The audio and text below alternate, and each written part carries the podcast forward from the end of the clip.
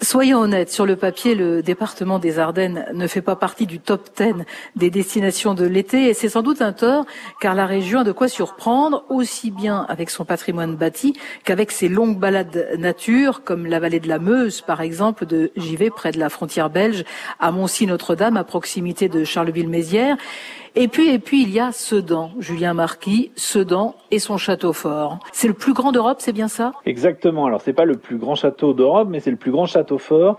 Il représente à peu près 35 000 mètres carrés de surface au sol. Aujourd'hui, il y, a, il y a même un hôtel 4 étoiles dans le château. Il y a des restaurants, il y a un musée, il y a beaucoup d'attractions à découvrir. Et c'est vraiment un château imposant qui trône sur la ville de Sedan. Mais à l'origine, il n'était pas aussi grand, c'était un simple manoir au départ. Alors à l'origine, c'est même un, un, prieuré, et puis, euh, et puis ce prieuré euh, euh, va être au XVe siècle. Il y a un, seigneur de la région qui débarque à Sedan et, qui décide de, transformer ce prieuré en château fort et qui petit à petit va commencer à le faire grandir et à le faire grossir. au fur et à mesure des, années, ils vont consolider le château, ils vont le faire grossir, ils vont rajouter des tours de fortification.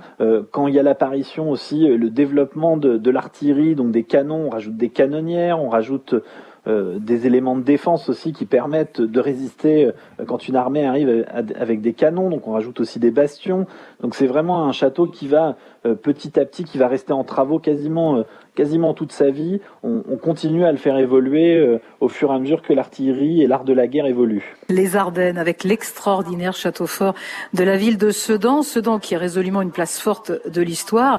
Et si vous êtes dans les Ardennes cet été, partez sur les traces d'Arthur Rimbaud à Charleville-Mézières. Le poète y est né en 1854. Il est enterré au cimetière de Charleville. Sur place, on peut découvrir la maison où il a vécu avec sa famille. Un musée lui est consacré d'ailleurs et il abrite plus de 1200 œuvres, des lettres, des poèmes manuscrits et toute une série de documents consacrés à la vie de l'homme au sommet de vent.